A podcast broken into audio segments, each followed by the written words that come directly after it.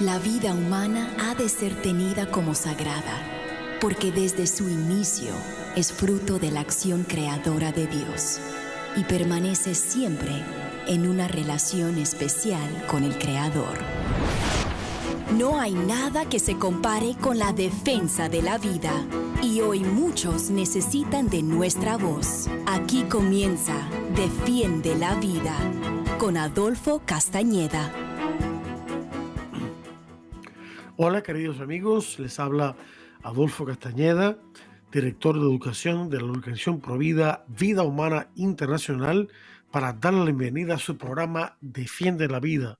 Recuerden, Defiende la Vida es un programa que con el favor de Dios se transmite todos los martes de 4 a 5 de la tarde, hora de Miami, hora del este, Estados Unidos, a todo el mundo, gracias a las ondas radiales de Radio Católica Mundial. Y Hoy eh, tenemos una entrevista muy especial una persona muy especial que va a hablarnos de un tema muy importante que tiene que ver con eh, los intentos que está realizando la Organización de Estados Americanos para influir en las leyes de América Latina o de hecho de todas las Américas, porque la OEA es de todas las Américas. Eh, según su agenda antivida. Pero antes tengo un anuncio importante que hacerles y es que eh, precisamente ayer por la noche, este, em, o ayer, ayer lunes, perdón, comenzó eh, a las 7 de la tarde, hora de Costa Rica, Honduras, El Salvador, Guatemala, Nicaragua y México, la nueva novena virtual, una novena virtual de vida humana internacional que es a favor de la vida, la familia y la paz en presencia de Jesús sacramentado. Y se va a hacer cada lunes por nueve semanas, comenzando el lunes de ayer, que ya pasó, 7 de marzo, y el último lunes en que va a tener lugar es el 2 de mayo de este año. Y esta novena eh, va a ser dirigida por el padre Augusto César Marín Arauz, que es asesor de Redes Vida, que es un proyecto o programa de vida humana internacional. Redes Vida son siglas que significan la red de sacerdotes y seminaristas por la vida de vida humana internacional, que fue lanzada ya hace varios años y tiene como propósito eh, ayudar, equipar a sacerdotes y a futuros sacerdotes seminaristas, incluso también a obispos, en lo que tiene que ver en la defensa de la vida humana ante la cultura de la muerte. Y esta eh, novena va a ser llevada a cabo por transmisión en vivo, es una novena virtual, por las redes de vida humana internacional y sus aliados vía Zoom, Facebook y YouTube.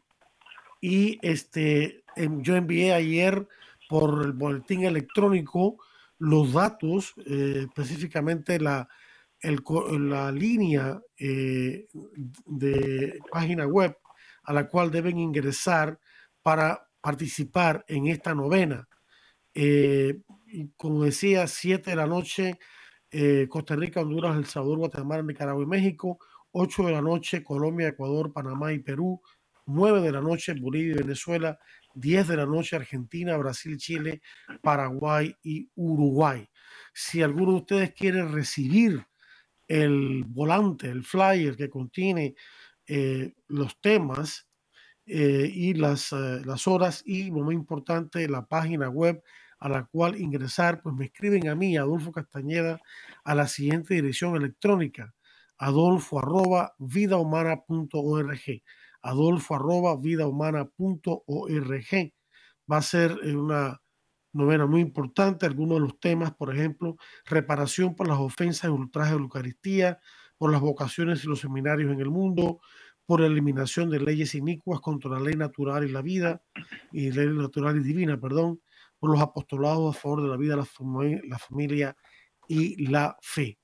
Y también ha sido organizada por nuestro director regional para el mundo hispano, el ingeniero Mario Rojas, que ya algunos de ustedes conocen, puesto que ha sido entrevistado aquí en este programa de Defiende la Vida. Así que no se pierdan esa más información, de nuevo en adolfo arroba vidahumana.org, adolfo arroba vidahumana.org. Eh, bien, tenemos eh, con nosotros vía telefónica desde México a eh, el abogado Luis Martínez, también experto en derechos humanos a nivel internacional, quien es el director del programa de Human Life International o de Vida Humana Internacional. el programa es HLI o VHI, Organización de Estados Americanos. Es decir, cómo BHI trata de, llevar el Evangelio de la vida al contexto de los eh, foros y reuniones y demás que la OEA, que la Organización de Estados Americanos, para el continente americano lleva a cabo a través del año. Entonces, eh, Luis va a hablar con nosotros hoy cómo la OEA lamentablemente está tratando de influir en las leyes de los países de, la, de las Américas según su agenda antivida. Así que sin más, le damos de vuelta la más cordial bienvenida a Luis Martínez, director del programa Human Life International o Vida Humana Internacional OEA. Adelante Luis, gracias por estar con nosotros, te escuchamos. Gracias Adolfo, gracias a ti, es un gusto como siempre estar aquí presente en tu programa eh, un honor eh, el espacio y platicar contigo y con nuestros radioescuchas acerca de estos temas del Evangelio de la vida. Y pues hemos platicado anteriormente de algunos temas concretos en los que la OEA ha estado influyendo eh, y han sucedido lamentables situaciones en relación con la vida y la familia en nuestros países. Y es oportuno el día de hoy hablar de forma más general en cómo hace esto, cómo, cómo la OEA funciona, algunos de sus procesos, algunas de sus instituciones, para saber, para conocer cómo es que están realizando esta influencia directa en nuestros países, en nuestras leyes, en la cultura sobre todo, y, y cómo, por tanto, nosotros eh, que estamos interesados, cada uno de, al decir nosotros, nuestros radioescuchas, eh, católicos comprometidos, que estamos interesados en promover la dignidad humana, debemos centrar más atención, más esfuerzos en trabajar a través de la Organización de los Estados Americanos, porque lo que sucede ahí es directamente eh, influencia en nuestros países. Lo que sucede ahí es clave y ya no se puede hoy en día, en pleno 2022, sostener una adecuada defensa de la vida y la familia sin hacerlo desde la Organización de los Estados Americanos y la ONU, porque cada vez más en las cosas importantes, en las leyes, en las definiciones sobre derechos humanos y por lo tanto sobre vida y familia, tienen más importancia, tienen más capacidad de influencia y por lo tanto de daño en, otros países que en nuestras propias, incluso cámaras legislativas. Entonces, mm. pues el tema es oportuno. Y gracias por el espacio, Adolfo. ¿Cómo, es eso de que ahora que acabo de decir que la OEA y la ONU tienen más influencia en los cuerpos legislativos de, nuestros países eh, en, que los mismos cuerpos legislativos? O sea, ¿cómo, cómo, es, cómo es esa intromisión? ¿Cómo, ¿Cómo puede ser eso posible?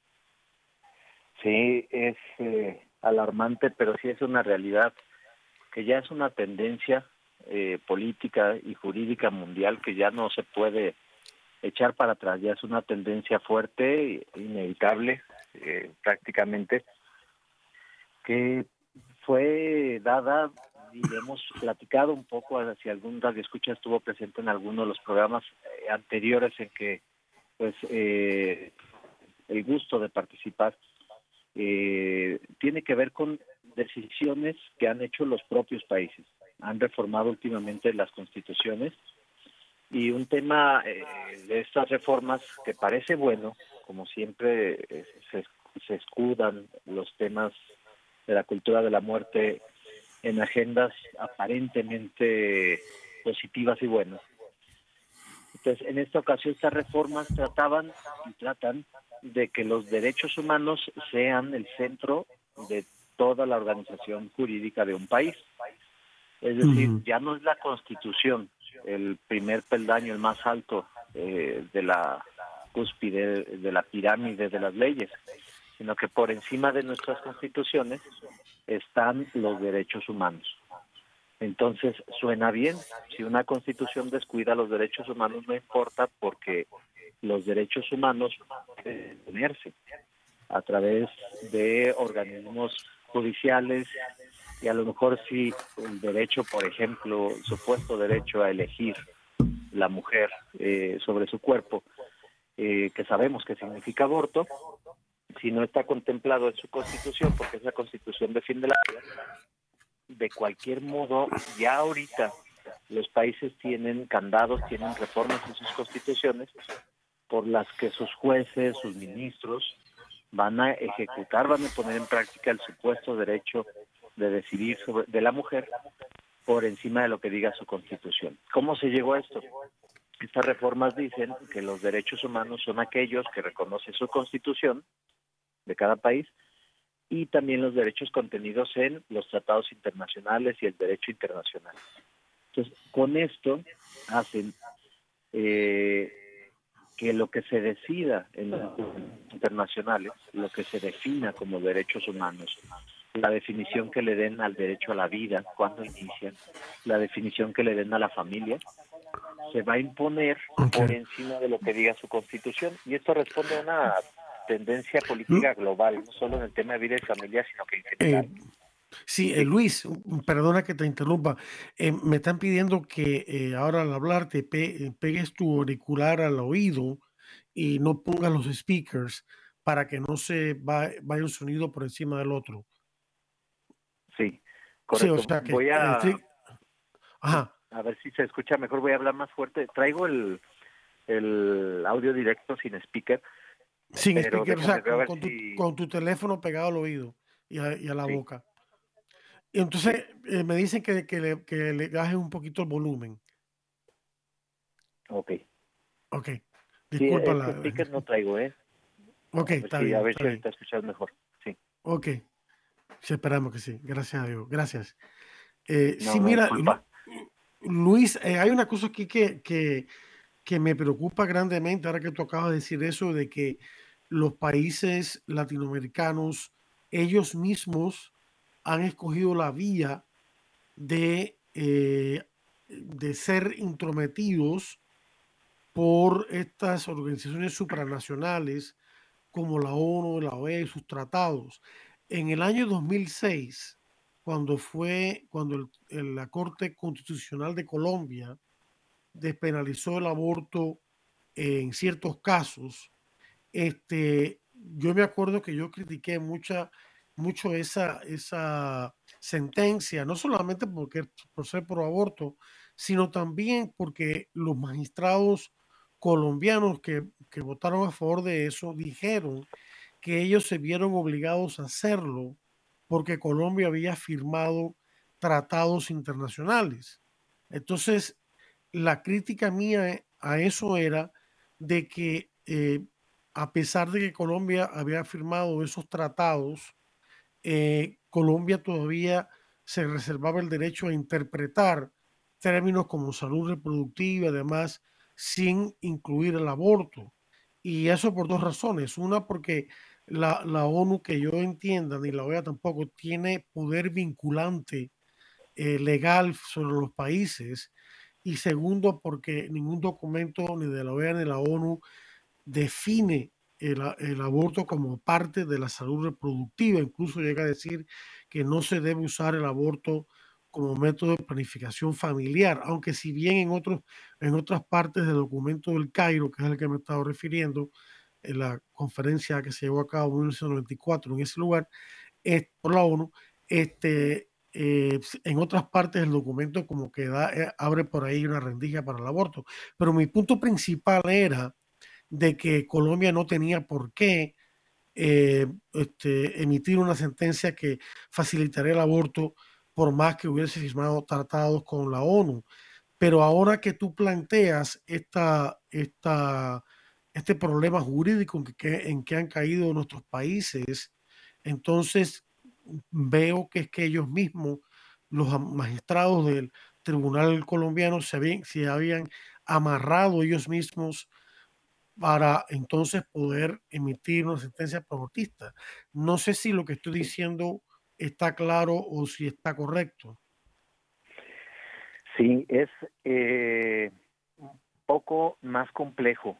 Sí es, sí es así, o más bien era así antes de estas reformas por lo siguiente.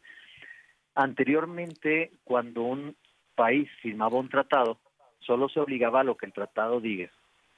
Cada tratado, además, tiene, y ahí es donde entramos a los procesos que tiene la, no solo la OEA, sino la ONU.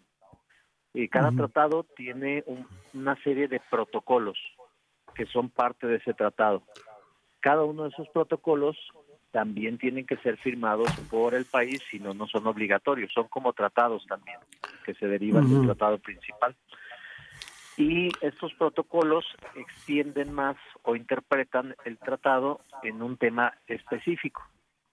Eh, y entonces en esos protocolos a veces hay elementos ambiguos, adrede. Sabemos que en técnica legislativa muchas veces la ambigüedad más que un error se convierte en un instrumento a propósito. Y entonces en la ambigüedad de esos protocolos es necesario Y ahí es donde entran más procesos que llevan a cabo tanto la OEA como la ONU para interpretar lo que es el derecho a la salud, por ejemplo, para interpretar lo que es el derecho de los niños, por ejemplo, para interpretar lo que son los derechos de la mujer. Y para interpretar esos, esos protocolos y esos tratados surgen una serie de instrumentos, que es de lo que vamos a hablar hoy, que son resoluciones de la Asamblea General, por ejemplo, que son resoluciones o sentencias de la Corte Interamericana, que son eh, informes o observaciones a informes de los países en temas específicos de derechos humanos. En teoría, todos estos últimos que te menciono son parte de lo que se le llama el soft law, o en español el derecho suave, débil, le llaman también el prederecho, porque no es obligatorio precisamente. Pero cuando un país, eh, como decía anteriormente, solo se obligaba a los tratados, pero cuando un país coloca en su constitución algo que los abogados en terminología, ya sabes, ¿no? Como nos gusta a los abogados inventar términos. Y los abogados a esta institución legislativa le llaman cláusula constitucional. Cuando una constitución tiene la cláusula constitucional, entonces esa constitución se abre como si fuera una puerta a las interpretaciones de derechos humanos que hagan los organismos encargados de los derechos humanos a nivel internacional. Entonces, estamos hablando, por ejemplo, de la Oficina del Alto Comisionado para los Derechos Humanos de la ONU. Estamos hablando, por ejemplo, de la Comisión Interamericana de Derechos Humanos, la Corte Americana, etcétera. Entonces, cuando un país abre su puerta, eh, los criterios que emitan esos organismos, aunque originalmente no eran obligatorios, pueden, y recalco la palabra pueden, porque siguen siendo no vinculantes, no obligatorios, pero ya cabe la posibilidad de que si sus jueces, sus ministros, sus Supremas Cortes agarran esos criterios no obligatorios y los usan para emitir sus sentencias en el país, estamos hablando ya de jueces locales, de, Colombia, de México, de Perú, de Bolivia, cuando usan esos criterios están facultados ya para ello. O sea, no es que los obligue, sino que ya esa cláusula constitucional les permite interpretar el derecho empatando su derecho de país, su derecho local, con lo que diga la OEA. Sí, ahí es donde empieza el problema. La OEA tiene procesos para emitir estas resoluciones, ciertos procesos para emitir esos criterios, que son principalmente por dos vías, es como si fuera una emboscada, como si fuera una, una herradura, que por dos vías, la judicial y la administrativa, emite resoluciones constantemente. Es una montaña de resoluciones las que día a día, mes con mes, están generando. Y los jueces están ya libres con esta cláusula constitucional para agarrar esos criterios no obligatorios y convertirlos en jurisprudencia o en ley obligatoria en su propio país. Y muchos están yendo con la finta. Muchos están yendo con la finta como si fuera obligatorio. Sí, yo, una, eh, eh, a mí me sorprende, eh, hace años atrás, por ejemplo, cuando estaba mucho en boga el CIDAW, la Convención de, de, de, Derechos Humanos de, la, de, discriminación contra las mujeres, el CEDAW, que es la sigla en inglés. Y este, el comité, el comité que está encargado de la interpretación e implementación de este documento se convirtió en un comité, bueno, era un comité casi todo él de feministas abortistas y se convirtió rápidamente en un bully, un abusador, llegando a los países de todo el mundo, no solamente de este hemisferio, queriendo obligarlos a legalizar el aborto, cambiar sus leyes, porque según ellos el documento de esta convención así lo exigía. Yo me acuerdo haber leído el documento completo y no encontré ningún lugar que diga ahí que el país que firme ese documento tiene que legalizar el aborto.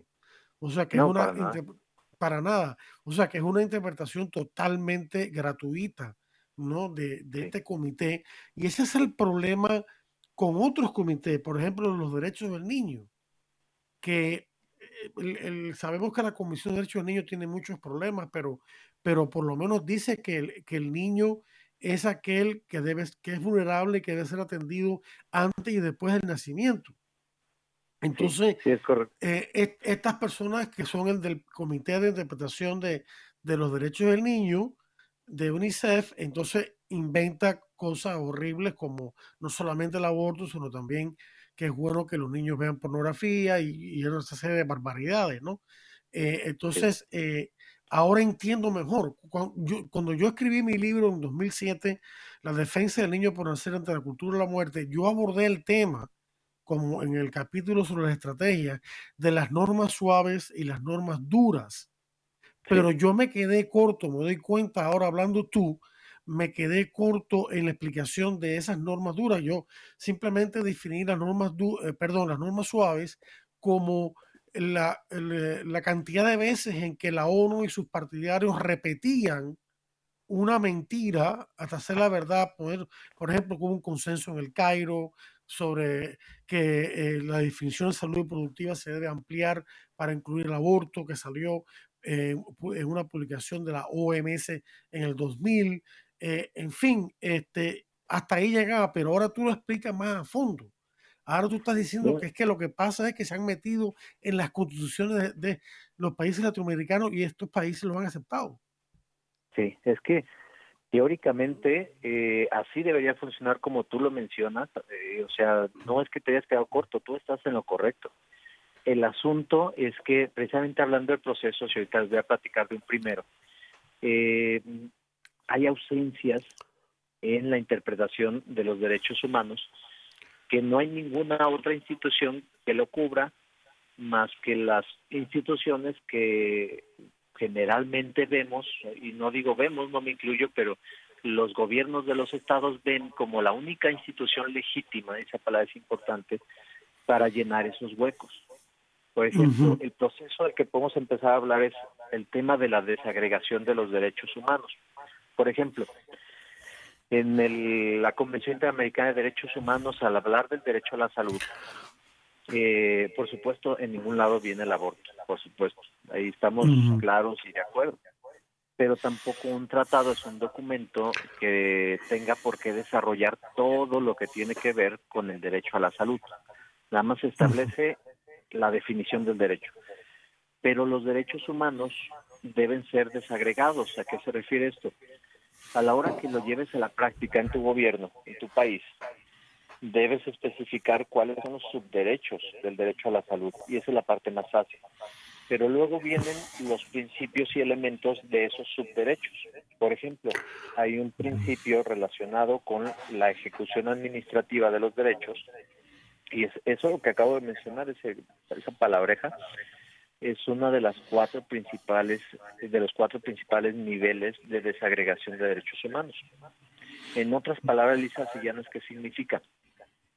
Tú puedes tener en su constitución el derecho a la salud muy bien definido, Pero si en el presupuesto de tu país no hay dinero para cumplir a la cabalidad todos sus derechos, en realidad estás violando el derecho a la salud. No basta con definirlo, sino eh, con, cumplir con una serie de niveles en donde están los principios, que universalidad, eh, accesibilidad, etcétera, y luego en otro nivel de principios, los de la aplicación, debe haber instituciones, debe haber leyes, debe haber reglamentos para su aplicación, debe haber presupuesto, debe haber personal capacitado, todo eso es parte del derecho, sea la salud, sea la vida, sea la familia, todo. Entonces, como el tratado no especifica todos los niveles, sino solo define, es necesario que alguien lo especifique. Entonces, cada gobierno hace el esfuerzo de emitir programas, leyes, reglamentos, protocolos que cubran esos cuatro niveles de desagregación. Y entonces crea leyes, crea instituciones, capacita personal, le otorga un presupuesto para que se pueda ejercer, hace sus servicios de salud accesibles, gratuitos, etcétera. Pero además de los países, como hay países que lo hacen bien o mal, debe haber, teóricamente debe haber por encima de los países que regulen todo eso, porque el tratado no lo, no lo, no lo especifica. Entonces, ahí es donde entra el asunto, este, esta dicotomía de, bueno, sí tengo bien definido el derecho a la salud, a la hora de desagregarlo y aplicarlo a mi población para que en la práctica una persona en una zona rural de una etnia indígena pueda acudir a un centro de salud y tenga una atención de primer nivel, expresa, expedita, gratuita, de calidad, es ahí donde se meten los organismos internacionales a ayudar, entre comillas, y le dicen al país, mira, aquí ya tengo el programa resuelto, aquí está todo, estos es la, los servicios que debes contar, esto es el protocolo que debes aplicar, estas son las características que debe tener, y si no cumples con eso, como tú como país estás enviando informes a la ONU y a la OEA, la ONU y la OEA te van a responder el informe diciendo te falta esto, te falta lo otro. Ya veo. Ahora, aquí, detrás de todo esto, de este planteamiento, tanto por parte de OEA y la ONU como por parte de los gobiernos de los países americanos, hay una presuposición que yo no estoy de acuerdo con ella, pero que tendré que explicar bien, pero ya nos estamos llegando en el momento de eh, una pausa de interesantes e importantes mensajes de Radio Católica Mundial. Así que vamos, con tu permiso, a hacer esta pausa, pero no le cambien, queridos amigos, que ya regresamos con mucho más con este tema en unos momentos después de la causa, de la, de la pausa. Así que no le cambien, que regresamos con mucho más aquí en Defiende la Vida. Estamos en Defiende la Vida. Enseguida regresamos. Defiende la Vida con Adolfo Castañeda continúa, luego de estos mensajes. Las virtudes son actitudes firmes, disposiciones estables, perfecciones habituales de la persona. Añade una virtud a tu vida. El orden. Muchas veces en nuestra vida no sabemos cómo hacerlo por eso quisiera que te fijaras en este pequeño cuento. Un muchacho un día vio caer cinco pájaros de un árbol. Los cinco pájaros corrían de un lugar a otro, y él se desesperaba por ir detrás de ellos. Al rato de estar corriendo de un lado a otro sin ningún éxito, alguien le dijo, mejor agarra uno, y así poco a poco hasta tener los cinco. Con esto podemos nosotros entender lo que significa el orden. Es un hábito que se cultiva desde nuestra niñez y que permite vivir en armonía con nosotros mismos, con los demás, con la naturaleza y con Dios. Una persona ordenada es aquella que se fija una meta en la vida, hacia dónde seguir, hacia dónde ir, pero que sabe de dónde tiene que partir y que organiza bien el proceso por donde tiene que ir corriendo a lo largo de su vida. La distribución del tiempo es algo muy importante y tiene que empezar el orden desde lo más sencillo, por ejemplo, desde cómo arreglas tu cuarto, cómo pones la disposición de tu oficina, cómo tienes las cosas ordinarias de tu vida. Una persona ordenada sabe a dónde va, que quiere hacia dónde se dirige. Y son las personas que logran sus metas y que logran triunfar en la vida. Guíate por la razón y la fe. Añade una virtud a tu vida.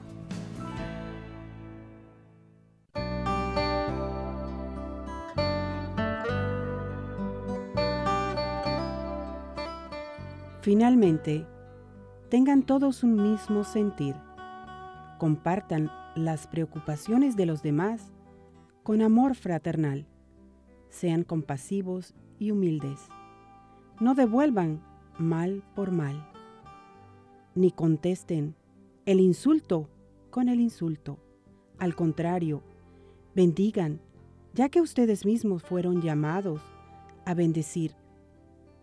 Alcanzar por ese medio las bendiciones de Dios.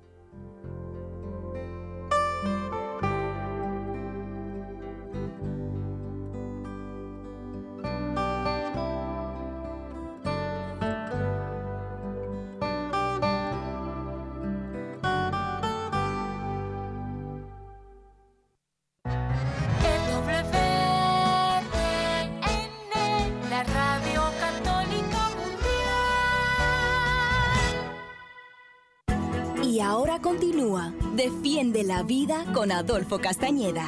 En vivo por Radio Católica Mundial. Defiende la vida con Adolfo Castañeda. Continúa ahora. Muy bien, queridos amigos.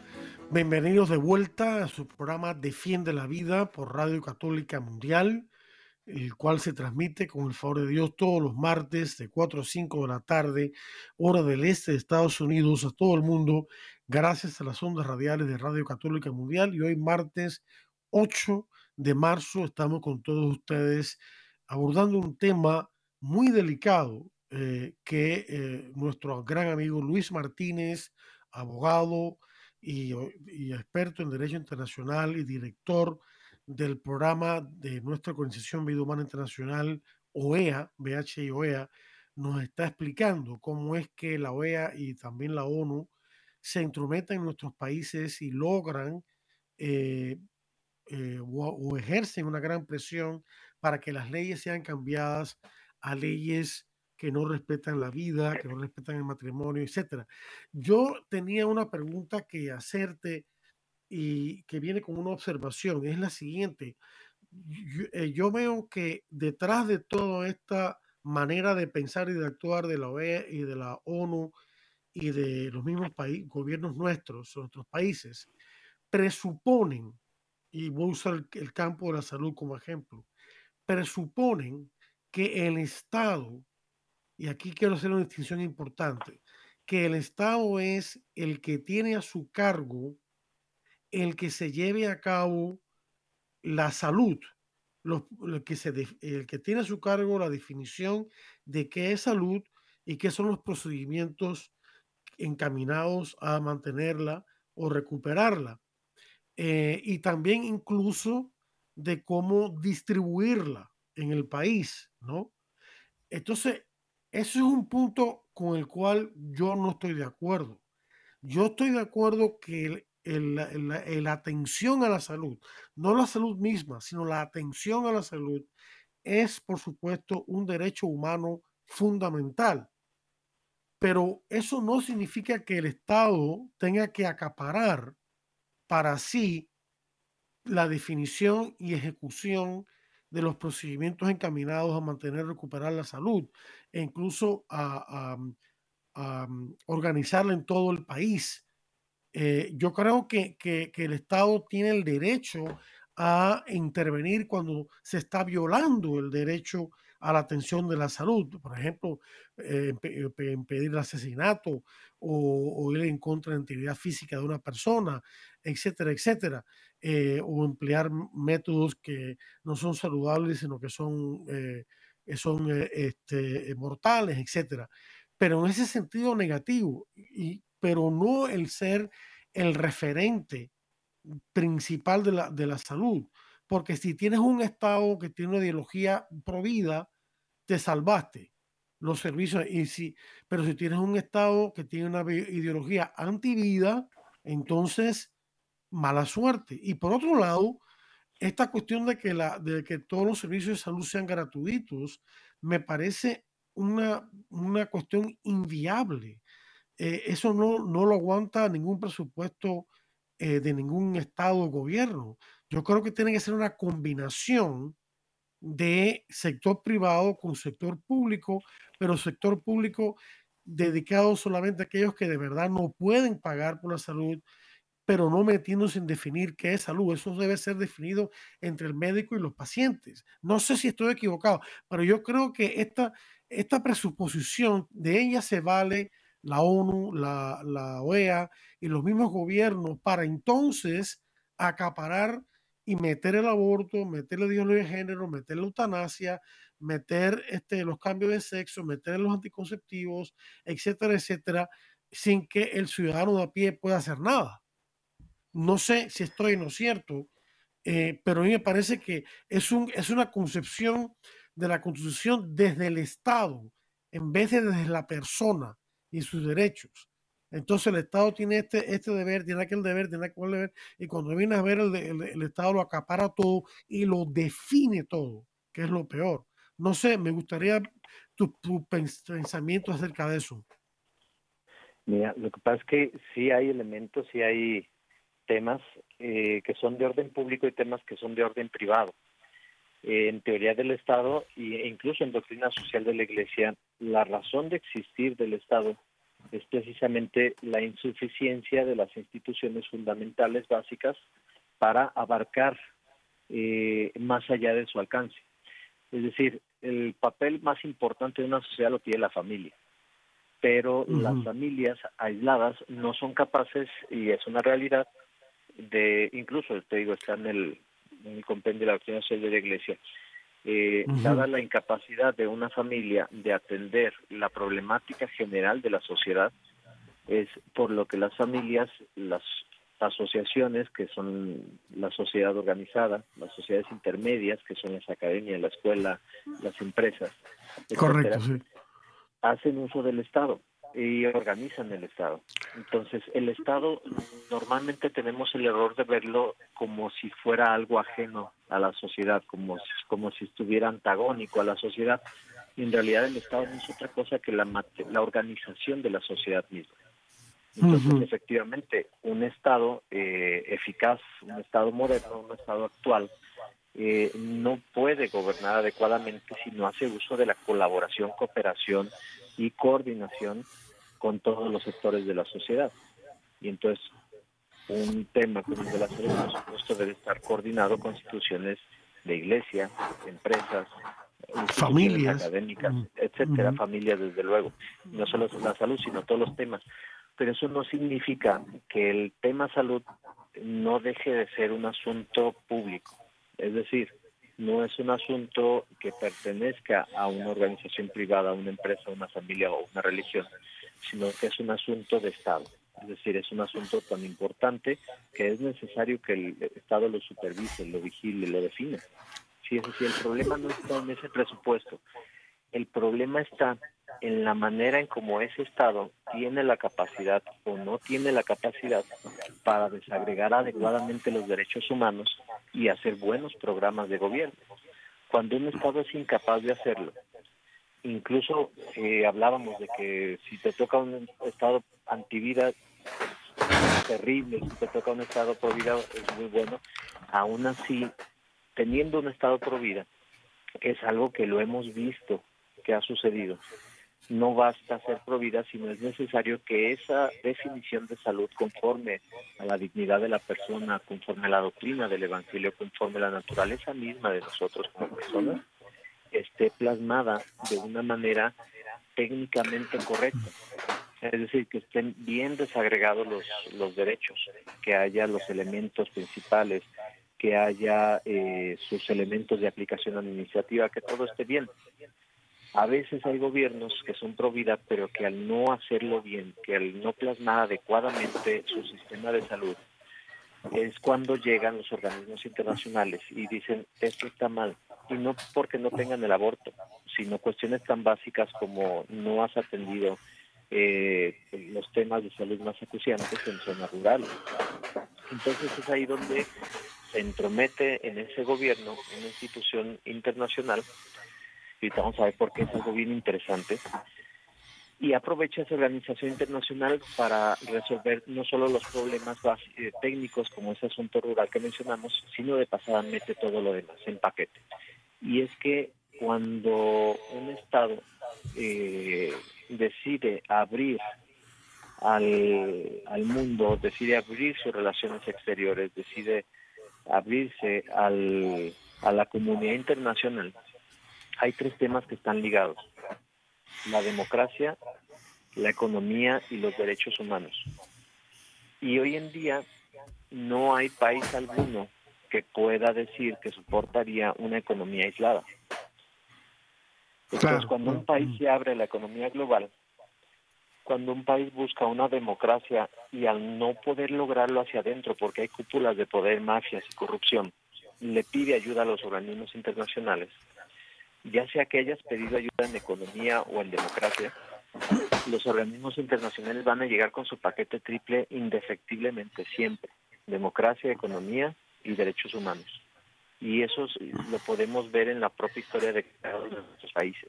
Se ve bien clarito. Si nos ponemos a investigar cuándo cambiaron las relaciones internacionales de nuestro país de un aislamiento soberano a una apertura, siempre fue gracias o a la economía o por culpa de, en vez de gracias como queramos verlo, a la economía o a la democracia. Pero con mm. esas dos llegó también el tema de que el Estado comenzó a perder poder ah, de manera interna para definir también los derechos humanos. Sí, yo, yo lo que veo aquí es que eh, eh, no, no, estoy diciendo que el Estado no tenga un rol que desempeñar, eso está clarísimo, incluso la, como tú lo has dicho, en de la iglesia. Por eso no quiere decir que el Estado tenga las riendas total de, eh, y ahora pienso en el tema de, la economía, eh, el, que controla la economía, eso es socialismo, ¿no? No, eh, no, sí. incluso San Juan Pablo II, cuando habla, creo que es el número 32 de la centésimos años, cuando habla de la manera de, de, de organizarse las empresas, y los, individuos y los grupos y demás, pues, lucrativos y no lucrativos, eh, para asegurar los derechos de trabajadores y demás, que ese rol principal no es tanto del Estado, sino que es de las empresas y sus, eh, y sus trabajadores y sus eh, empleados. Es la gente, son la, es la sociedad civil. Claro, el Estado... Lo mismo, por eso te comentaba que precisamente en el día de hoy en que ya no puede hablarse de una economía aislada, sino es una economía global, ya no puede hablarse de un Estado aislado en cuanto a derechos humanos o leyes, sino es también una legislación global. Y en cuanto a democracia, o sea, ¿qué le han sucedido a los países que tienen crisis democráticas intervenidos, sea con sanciones económicas o militares? Entonces, efectivamente estamos de acuerdo, pero la solución que está sucediendo, queramos o no, queramos o no, a este problema no es la que pensaríamos, no es hacia dónde vas. y el Estado efectivamente no tiene la capacidad, ni la obligación, ni la facultad para controlar la economía, ni los derechos humanos, ni siquiera la democracia. Porque mm, si un Estado decide eh, alargarse y convertirse en un dictador, no porque el Estado lo haya decidido, los demás países van a quedarse de brazos cruzados. Vivimos en una comunidad internacional. Entonces, efectivamente, el Estado no tiene esos, esos atributos, no estoy de acuerdo. Pero la solución que la coyuntura, que la estructura internacional actual nos está dando, no es precisamente que ese control se ceda en manos de las familias, las iglesias o las escuelas, sino que por el contrario se está yendo hacia el otro lado. el control se lo están quitando al Estado para dárselo a los organismos internacionales. Cada vez más Vamos a ver y en unos cuantos años vamos a recordar esto y, veremos cómo nuestros países, nuestras leyes locales servirán prácticamente solo para cuestiones administrativas del día a día, regular cuestiones como mercados, como eh, agua potable, como energía, lo administrativo. Y las cuestiones importantes definir qué es democracia, definir qué es seguridad, definir los derechos humanos, no van a estar en manos del Estado.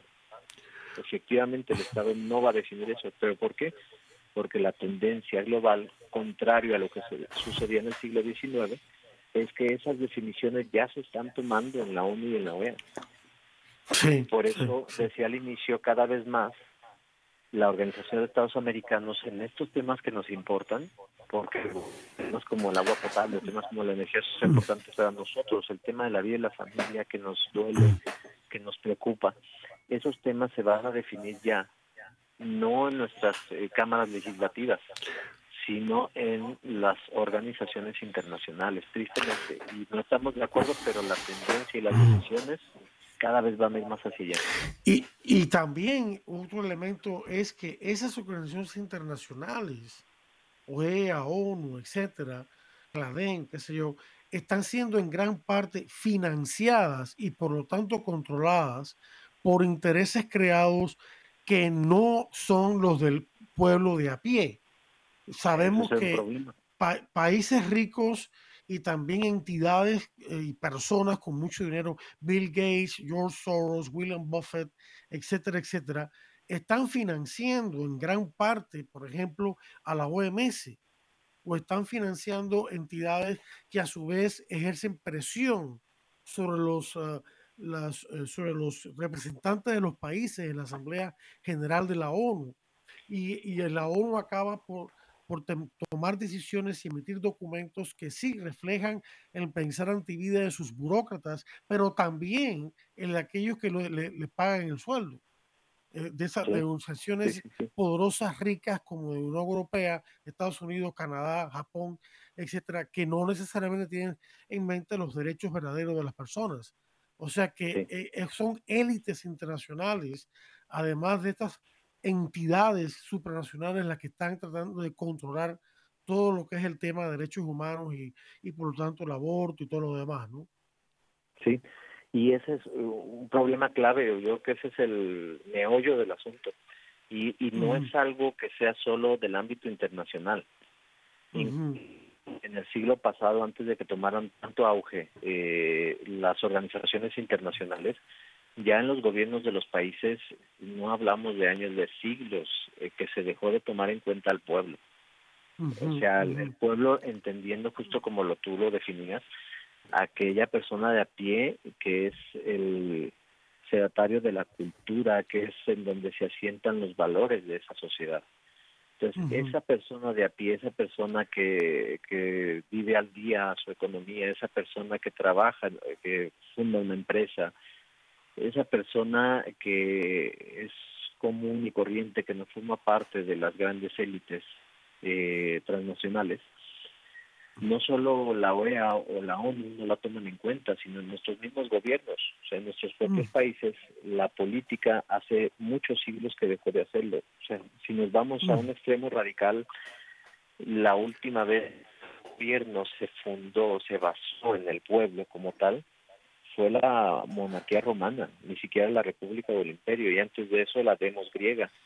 Pero hemos pasado por muchos siglos, Adolfo y yo, ya me fui muy lejos, hemos pasado muchos siglos en que quienes ostentan la cultura de una nación, ahí comparamos un poquito el término pueblo con nación, y por lo tanto hubo un ligero despertar en el nacionalismo del siglo XVIII, eh, son esas personas como tú como yo que vivimos en un país que por ejemplo aquí en México formamos el 95-94% de la población que es católica, que es provida, que ama a la familia. Y sin embargo, en las decisiones políticas no estamos siendo tomados en cuenta. Es un gran problema. Pero ese resurgir que te decía del Estado-Nación del siglo XVIII, hoy en día no puede haber en política algo más de superado, odiado como esta definición. El término nación es cada vez más difícil de sostener, está muerto. Las relaciones políticas internacionales ahorita se basan en la cooperación internacional. Y verlo, por ejemplo, en el conflicto que tenemos ahorita entre Rusia y Ucrania. la justificación de que un país hable ruso o hable el mismo idioma que yo y por eso lo tengo que anexar, hoy en día es vista como algo ridículo. Entonces, es algo muy diferente el tema de la vida y la familia, pero es el mismo concepto de que la nación, o sea, lo que piense mi pueblo acerca de la vida y la familia, no tiene mayor importancia, sino lo que piense la comunidad internacional. Y la comunidad internacional cómo piensa o cómo genera ese pensamiento a través de consensos, a través de decisiones, a través de procesos como los que pudiéramos hablar, y llevaría horas, que se generan en la OEA y en la ONU, que determinan esos acuerdos entre los gobiernos de los países y que esos acuerdos se convierten en soft law y que luego nuestras constituciones le dan facultades a los jueces eh, para que los conviertan en criterios, aunque contradigan criterios constitucionales nacionales. Ese es ahorita en resumen el, el problema. La OEA genera criterios, nuestros países los asumen a través del Poder Judicial y termina formándose una corriente común, una corriente global, un pensamiento único, como tú bien dices, manipulado por élites, por supuesto, que eh, determinan las leyes en nuestros países. las leyes se terminan cambiando porque de cualquier manera ya el ministro o la Suprema Corte dijo otro criterio distinto.